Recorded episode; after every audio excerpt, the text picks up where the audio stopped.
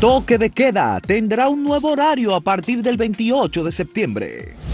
Gobierno adelanta plan para prevenir la violencia que sufren las mujeres y auxiliar a las víctimas. Y el general de brigada, Ramón Antonio Guzmán, será el nuevo director de la DGCET.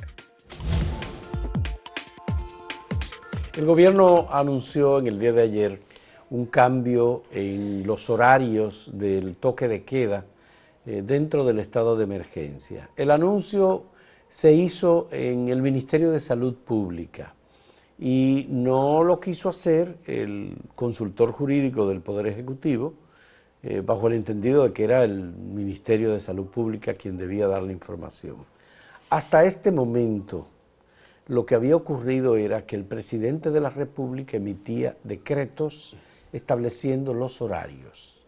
Por tanto, es el, la presidencia de la República la que tiene que establecer el, horario del toque de queda, sí, corresponde a la presidencia de la República. En algún momento anterior, desde el Ministerio de Salud Pública se había establecido el horario para estas cuestiones relacionadas con el toque de queda y la posibilidad de las personas moverse, no. Salud Pública ha estado permanentemente aplicando los protocolos de atención a las personas infectadas y todos aquellos protocolos relacionados con la prevención, con recomendaciones, etc. Es obvio que esta decisión no la tomó de manera unilateral el Ministerio de Salud. No, evidentemente. Es una decisión del Ejecutivo y se delega que ellos los anuncien. No fue tomada por el Ministerio de Salud, pero es claro que la decisión procede de la presidencia de la República. Está claro, sí, sí. Procede de la presidencia. Pero, pero, de todos modos, hubo mucha confusión en el día de ayer en relación con cuál es el origen de la decisión. ¿Es un decreto del presidente de la República? ¿Es una ordenanza administrativa? ¿Es una transferencia al Ministerio de Salud Pública? No, nada de eso está claro. Bien. Entonces, obviamente que en este caso eh, se hizo el anuncio por vía del Ministerio de Salud Pública. En el día de ayer hubo una rueda de prensa en donde las autoridades de salud ofrecieron información relacionada con actividades eh, protocolares eh, o actividades de prevención, etcétera, cómo va la atención, cómo va el tema. El Colegio Médico Dominicano acaba de informar que no está de acuerdo con la flexibilización de los horarios del, eh, de la restricción. Sería a partir de 28 de este mes. Hasta este momento, sí, a partir del el próximo 28, pero lo que está diciendo el Colegio Médico es que los contagios siguen en un número muy alto, que el Ministerio de Salud Pública ha dicho que hay un 40% de camas de unidades de cuidado intensivo ocupadas, es decir, debemos tener aproximadamente 450 camas para cuidados intensivos y un poco menos de la mitad está ocupada. Esas camas están disponibles para el caso de que aumente el número de personas con situación de cuidado extremo. ¿no? Eh, pero eh, el, el gobierno está obligado a ofrecer información relacionada con los procedimientos que se van a utilizar para evitar los contagios.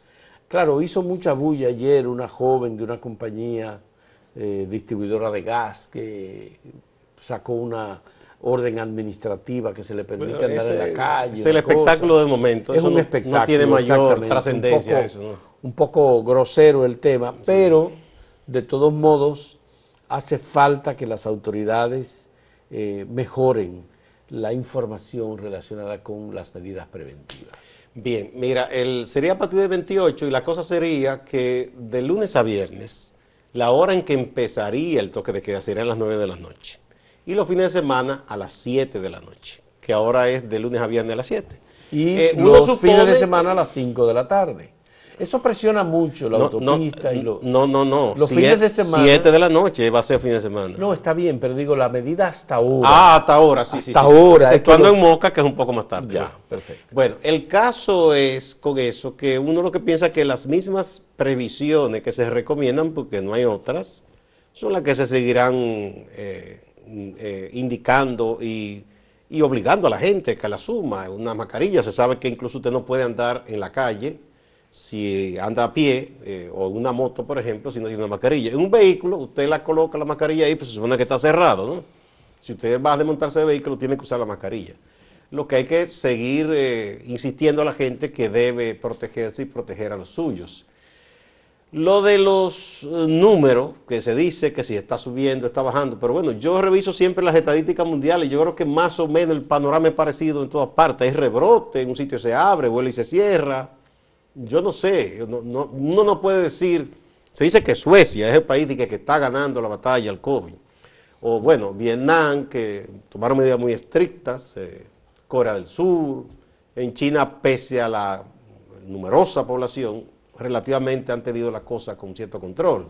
Por lo menos la información está controlada. Sí, bueno, en Occidente no le creen, pero igual de aquel lado no le creen en Occidente. Yo en ese juego no caigo porque son mentirosos todos. Los estados siempre mienten, ningún estado da su información así clara, pues se arruina. Ninguno. No lo puede dar, hay cosas estratégicas. Eh, fue un espectáculo incluso grosero, deslucido, lo que pasó en la ONU en el 75 aniversario Donald Trump usó ese escenario para politiquería, en una campaña por la reelección. Y bueno, primero en, la, primera ponencias que hubo, mandó a una funcionaria de tercera categoría, a una vice embajadora. Ni siquiera fue él, ni mandó al embajador ante la ONU, que comenzó a despotricar contra la ONU, como que eso ya no sirve. Bueno, yo me pregunto cuándo ha servido, porque toda la guerra que ellos han hecho es con la bendición de la ONU, o a veces le pasa por encima y queriendo decir que el virus chino, la que sé yo qué, entonces China responde. Muy delucido todo esto. Eh, no creo yo que ese sea el escenario para, venir con esa, esos ataques y esas cosas. Bueno, hoy se estrena Luis Abinader en las Naciones Unidas.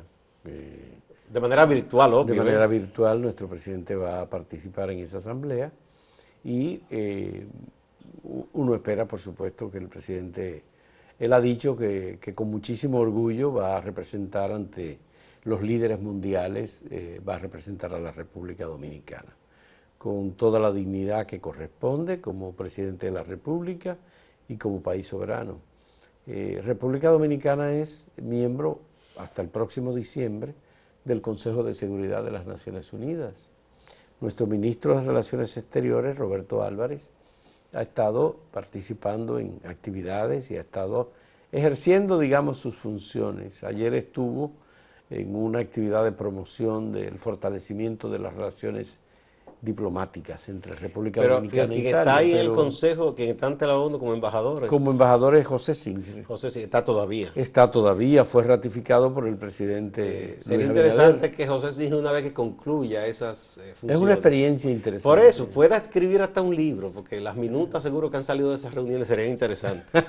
Digo yo, este pequeño país metido, ¿verdad? Incluso llegó a presidir ese consejo, pero entre todos estos monstruos, una sardinita. Sí, ojalá, se lo hemos recomendado él está viviendo en, Nueva York, en donde eh, ha tenido que establecerse para poder eh, atender todos los temas relacionados con el Consejo de Seguridad, pero eso ha colocado a República Dominicana en el top de las naciones que debaten y discuten temas. Eh, pero República Dominicana es un aliado de Estados Unidos y ha tomado y sigue obligatorio. decisiones al unísono con obligatorio no puede imagínate más con ese presidente que es en Estados Unidos que ese no guarda apariencias ese impone y ya. Sí no no es fácil para estos países manejarse con un vecino y un socio eh, tan difícil y con un líder tan difícil como Trump que no nada no no, no, matiza nada. No hay matizaciones, no hay protocolo que pueda cumplir no hay respeto por la independencia o por asuntos relacionados con la discrecionalidad. Eh, ellos reclaman, exigen, presionan, extorsionan. Humillan a estos países. Humillan a los países cuando quieren eh, un tipo de respuesta. Eh, Mike Pompeo como, como, secretario de Estado actúa como una especie de prebot, en el, visita a los países, llama por teléfono, dice cosas y obviamente tienen mecanismos de, presión, los tienen. Una sola versión de la verdad. Es una versión. vamos a una pausa y antes vamos a ver eh, la pregunta del día. ¿Concluirá el caso de Brex con la condena de los imputados? Argumente, por favor, su respuesta. Con la etiqueta acento pregunta, ustedes pueden seguir participando en Twitter, en YouTube y en Facebook y en otras redes también.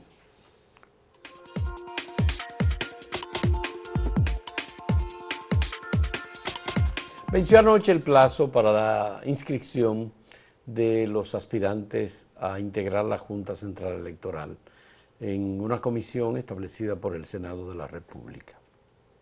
Creo que son 360 y Sí, sí, más de 300. por mucho, sí. 360 personas que se han inscrito para eh, presidir y, y ser miembros de la Junta Central Electoral. Ahí hay de todas las tendencias, de todas las denominaciones, de todas las ideologías, hay abogados, administradores, filósofos, escritores, periodistas. y diver- hay diversas profesiones. eso te profesiones decir. muy, muy diversas. Hay varios Claro, periodistas que se han inscrito. Obviamente la comisión del Senado de la República tiene un gran desafío en poder seleccionar, hacer primero una preselección, que es lo que ellos hacen inicialmente.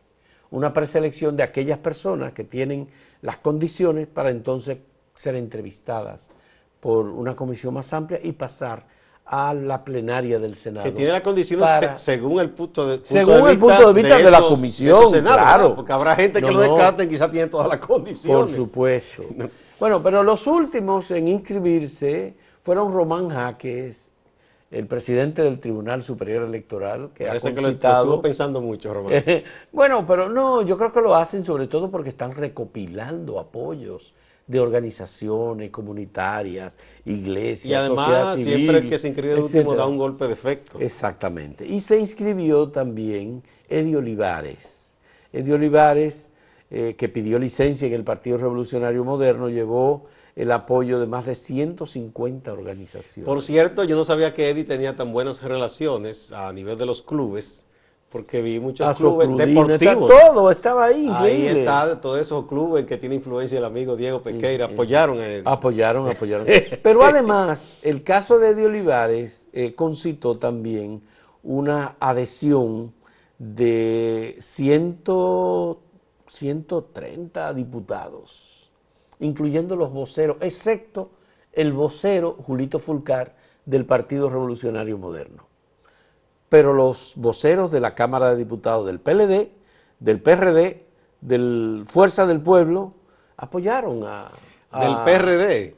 Sí, Ah, claro. pero mira, pero Apoyaron ah, a Eddie pero Olivares. Eddie tiene muy buenas relaciones Eh, con todos. entonces- Digo, es una persona siempre muy caballerosa. No, Eddie Olivares tiene- No es de agredir a nadie verbalmente. Y ha habido expresiones como, eh, obviamente, de apoyo de parte de dirigentes políticos, abogados, etcétera, valorando a Eddie Olivares como una persona con una gran formación en materia electoral y que por el hecho de ser de un partido político, dicen ellos, no les tiene Bueno, que ese es un debate prohibir. que ha habido. O sea, Sí. de hecho, la ley no dice eso. Ni se le, y muchos han dicho eso es discriminatorio, que se diga, tú no puedes porque eres político. Lo que se había hablado y propuesto era que se, que se manejara la idea de que se hubiese un acuerdo político para no elegir un político. Oiga, óigame eso. No, no. Vamos a ver la cantidad de personas, de, de diputados. Hay una nota que publicamos ayer Ciento y en Acento. sí, ciento sí, y- pero en la nota está establecido muy claramente cuántos son del PRM, cuántos son del PLD. Son 30 del PLD, 30 diputados. ¿Tú del crees PLD. que Eddie está corriendo por el carril del No centro? necesariamente, porque él tiene en contra al presidente de la República. No, yo no digo que en contra, Eh, sino que o por la lo menos preferencia del presidente es lo que, que, no ha fuera dicho una el, preside- vinculada el presidente del partido también, José Que- Ignacio Paliza. que no estuviera vinculado a un partido. que no se debe escoger Bueno, a un dirigente político. Mira, hay perso- muchas personas también que cuentan con, con mucho apoyo social y así. Por ejemplo, está Pedro Pablo Yermenos. Se ha ganado un gran apoyo de muchas organizaciones cívicas, el Centro Juan 23, Masada, y muchísima gente más. Que bueno, también- Carmen Amelia Cedeño, que se inscribió también, También, como eh, también. Rey. Roja, mucha gente lo valora, que mucha gente no lo conoce, pero en el ámbito electoral, porque tiene, ya está desde el año de 1994 en la Junta de Distrito y es un gran conocedor de los procesos. Entonces, mucha gente lo valora mucho como una persona de experiencia que bien pudiera entrar a la Junta Central y ser de gran valía para quien resulte presidente, porque él no ha dicho que aspira a presidente de la Junta. Pero bueno, de todos modos es un desafío importante que tiene el sistema político, porque el debate se ha colocado entre aquellos que son independientes, porque se ha dicho queremos una Junta Central Electoral independiente, que los que se escojan ahora eh, no respondan a intereses de partidos políticos para que los que se escojan en las juntas electorales no respondan a intereses políticos. Por cierto, y como que Eh, Juan Taber Hernández iba a inscribir, Juan TH se inscribió siempre. Ju- Juan TH, mm, Sí, él es periodista y es abogado, creo que graduado de Derecho también. Sí. Eh, de- Pero lo que como pasa que se es iba a inscribir. que la ley, eh, la ley electoral fue cambiada Sí. y el único que debe ser abogado Por obligación es el por presidente. obligación es el presidente de la Junta Central Electoral. Los demás pueden ser eh, ingenieros, tecnólogos, cualquier otra profesión. cualquier otra profesión. Sí. Ahí obviamente se busca idoneidad, conocimiento, eh, que puedan organizar un proceso electoral equitativo con capacidad. Que no pase lo que nos pasó con las elecciones municipales, ni las críticas que se han formulado, que se hacen eh, al... Pero además yo creo, de, creo que... de- creo- de- de preferencia por el además de gobierno. eso, Fausto, hay cosas, hay retos No es esa la nota, no es esa. Ah, aquí está, Aquí, sí. 114, ahí Míralo está. ahí. PRM cien- 74, 114 PLD 30. diputados apoyaron a Eddie Olivares, 74 son del PRM, 30 del PLD, 3 del Partido Reformista, 3 del PRD, 2 de Dominicanos por el Cambio, 1 de Fuerza del Pueblo, 1 del Frente Amplio y 1 del Partido Liberal Reformista. Ese es el de Y los firmantes voceros son Gustavo Sánchez del PLD, Máximo Castro Silverio del Partido Reformista, Héctor Darío Félix, Félix. del PRD y Juan Dionisio Rodríguez del Frente Amplio y Dominicanos por el Cambio. Y los Más siete del los siete diputados en el Bueno, exterior ahí él tiene apoyo. un gran apoyo porque su hermana Es es, diputada. es una diputada muy destacada en el exterior y tiene un gran apoyo. O sea que, bueno, si es por eso, Eddie va en coche. Apoyo no le falta. Te quería decir que de las propuestas hay cosas interesantes en la ley que hay que revisar, pero Pablo Yermeno ha hecho también una propuesta muy clara que me parece muy interesante. Él entiende que debe cambiarse eso de método de Hong y propone ampliar mucho más la, la garantía democrática para los ciudadanos y ciudadanas cuando vayan a elegir los diputados. Me parece muy importante. esa propuesta. 114 diputados que apoyen a una persona, digamos que en términos prácticos no genera eh, ningún tipo de eh, elemento adicional para la elección, porque son los senadores los que escogen, los diputados no escogen. Pero los diputados Pero es un apoyo relación político. con los senadores. Exactamente. Y se pueden poner de Es, acuerdo. es un apoyo, es un apoyo político. Parece que la idea del presidente y de mucha gente que ha dicho no, que no lleve un político, yo creo que no será en esta ocasión. Yo creo que ahí va, de todas maneras habrá un acuerdo político para elegir a quien elijan. Bueno. Porque es que eso es materia política por donde quiera. Bueno, vamos a repetir la pregunta que tenemos para ustedes y en un momento venimos con algunos de los comentarios. ¿Concluirá el caso de Brex con la condena de los imputados? Argumente su respuesta. Esperamos. eh, volvemos en un momento con algunos de los datos recibidos de ustedes.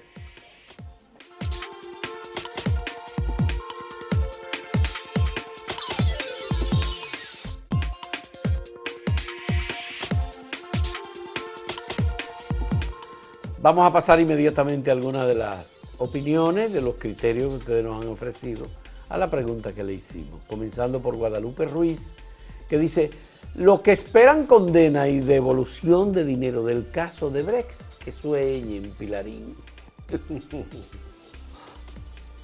Henry Guzmán dice, eso es una telenovela donde los malos van a ser los protagonistas. Ah, caramba.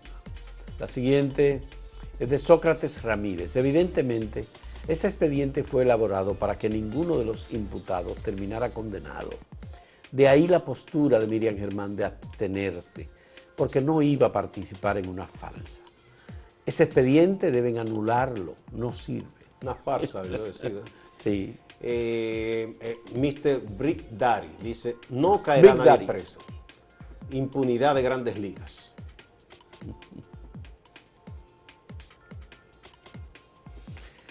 Yanis Torres, faltan imputados en ese caso.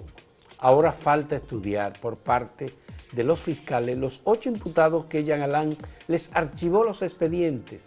Aparte de los acusados, hay varios del PLD que los, deja, que los dejaron y no los incluyeron en los expedientes. Y aquí está Alfred Lalane que dice, no, todo se quedará igual, esos expedientes se van a caer solos. Bueno, pues esa es eh, la visión bastante pesimista que tiene el conjunto de la sociedad. Parece que por la naturaleza, el origen de, de los expedientes. Y las exclusiones, además, que obviamente algunas fueron justificadas. Eh, nosotros las justificamos algunas, como el caso de Bernardo Castellano, por ejemplo. Porque a ese se incluyó y a De Olio para hacer una maldad, simplemente. Bueno, vamos a pasar a Máximo Laureano, nuestro compañero en Santiago, que nos ofrece cada día informaciones importantes ocurridas en la región del Cibao y en Santiago. Gracias. Gracias la Policía Nacional en el Comando Cibao Central de Santiago confirmó la muerte del sargento mayor Juan Carlos Durán Hernández, uno de los agentes policiales que resultó con heridas de balas en el enfrentamiento de varias patrullas con integrantes de una presunta banda de delincuentes. Este evento se originó en la urbanización El Embrujo Segundo, que está ubicado próximo a la entrada de la ciudad de Santiago de los Caballeros. Recordamos los datos que en ese enfrentamiento murió el delincuente, según lo describe la policía, Edwin de Jesús Fernández Muñoz, alia El Chivo, señalado como el cabecilla de la banda. Otros dos hombres identificados por la policía como prófugo pudieron escapar de ese escenario, es decir, del tiroteo. Durán Hernández estaba siendo atendido en el Hospital Metropolitano de Santiago, el Homs. En otro tema, pero en Moca, provincia de las autoridades apresaron a Orlandito. Con esa identificación, Orlandito se cree que es el jefe de una banda que hace algunos días se enfrentó en un barrio de Moca, resultando muerto un señor y otras personas heridas. Veamos lo que dice el fiscal de Moca, Jodervin Rivas, sobre esta situación. Por un conflicto de drogas, fueron a buscarlo para matarlo y emprendían a tiro y le dieron a, un señor que eh, estaba ahí porque vivía ahí en esa casa y vieron incluso unos, niños que jugaban. se dice que según las investigaciones, el conflicto es por una, eh, lo que le dicen en la calle un tumbe de droga y que eso fue una retaliación a, ese tumbe. Andrés Cueto, gerente general de Edenorte, vuelve a denunciar situaciones de mal manejo de recursos en esta empresa de distribución energética. Esta vez presentó una flotilla de 17 vehículos todoterrenos, vehículos de muy buenas condiciones que pertenecen a una empresa Rencar y que estaban alquilados a Edenorte. Pero, según dice Andrés Cueto, quienes utilizaban los vehículos que Edenorte pagaba a esta Rencar no eran empleados de la empresa estatal. Veamos. Y hoy nosotros estamos devolviendo, entregándole a la RENCAR 17 vehículos que estaban en la, en la nómina, vamos a llamar así, de norte, como que la estaban utilizando colaboradores nuestros. Estamos devolviendo 15 jipetas y dos carros. Eso le, va le, le significa de norte un ahorro de 16 millones de pesos al año. El bloque de regidores del Partido de la Liberación Dominicana se unió a la propuesta que hace el alcalde Abel Martínez, que está solicitando al gobierno asumir cuatro obras o más bien obras en cuatro aspectos que la alcaldía entiende no puede asumir por, por falta de recursos. Se trata de la terminación del cuerpo de bomberos, obras para soluciones viales en la ciudad de Santiago como elevados, la solución al mercado del hospedaje Yaque, es decir, la construcción del Merca Santiago y también solución para la contaminación del río Yaque del Norte. Es decir, que los regidores están apoyando en ese sentido a su alcalde. Hanle Otañez, ex dirigente del PLD, ahora de la Fuerza del Pueblo, critica la acción del pasado Procurador General de la República, que anunció que habría hecho archivos provisionales y que ahora resulta que son definitivos. Veamos el tweet que puso Hamlet Otañez en ese sentido. Pendiente de toda la actualización noticiosa desde Santiago y la región del Cibao. Siga con la programación de Acento TV.